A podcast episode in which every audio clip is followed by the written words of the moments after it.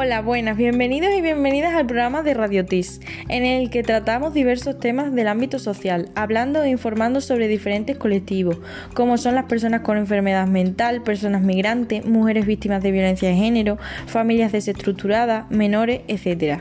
En el programa de hoy hablaremos sobre los trastornos sistémicos, en concreto sobre el trastorno de espectro de autismo. Para hablar sobre este tema contamos con Alba Vera, Lucía Benítez, Eva Pajuelo y una servidora Pilar Benavente. Alumnas del IES Alcáceres del ciclo de segundo de interacción social para la asignatura de sistemas alternativos y aumentativos de comunicación.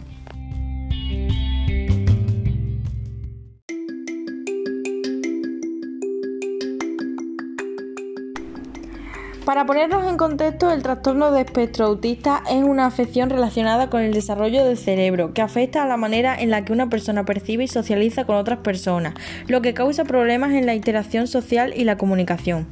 En primer lugar, Lucía y Eva nos explicarán los criterios de diagnóstico.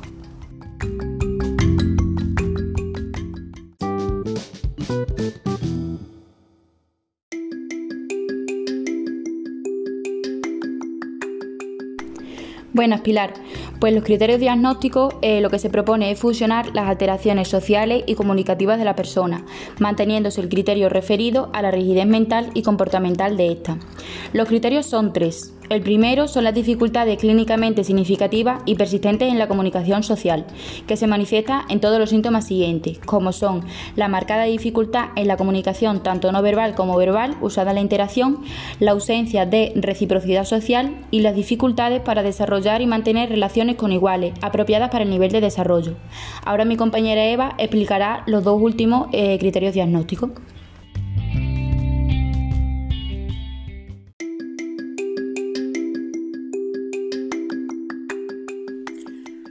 El segundo criterio diagnóstico serían los patrones repetitivos y restringidos de conducta, actividades e intereses que se manifiestan en por lo menos dos de los siguientes síntomas. El primero que sería conductas estereotipadas motoras o verbales o comportamientos sensoriales individuales. También podemos añadir la adherencia excesiva a rutinas y patrones de comportamientos ritualistas e intereses restringidos.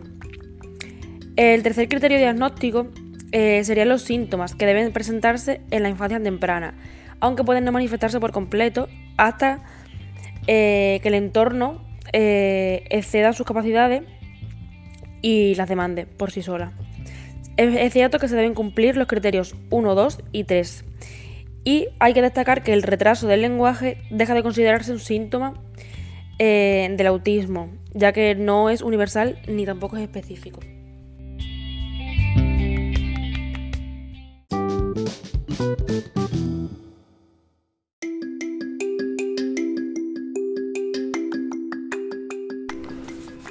Antes de terminar, quería lanzar una pregunta. Muchas personas creen que el trastorno del espectro autista es una enfermedad como tal.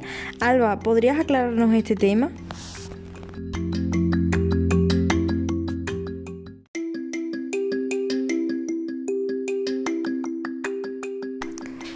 Sí, Pilar. A ver, dentro de los trastornos del espectro autista destacamos el autismo y el síndrome de Asperger. Las diferencias son en el coeficiente intelectual, las personas con autismo están por debajo de lo normal, al contrario que las personas con Asperger, eh, que generalmente están por encima de lo normal.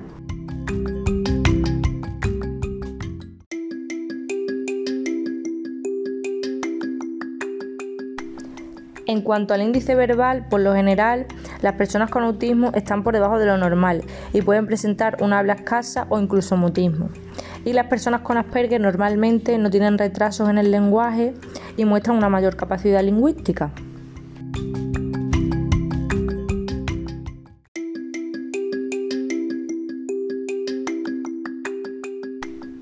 El autismo se suele diagnosticar normalmente antes de los 3 años de edad. Sin embargo, el Asperger se suele detectar de una forma tardía.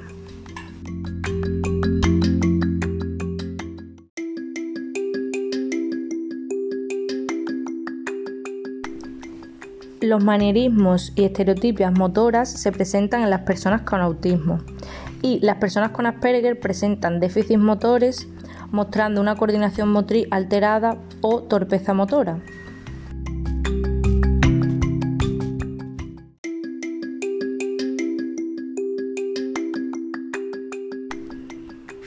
Y por último, en cuanto a las relaciones sociales, las personas con autismo suelen mostrar eh, normalmente desinterés. Eh, al contrario que las personas con Asperger, que por lo general muestran un interés hacia ellas.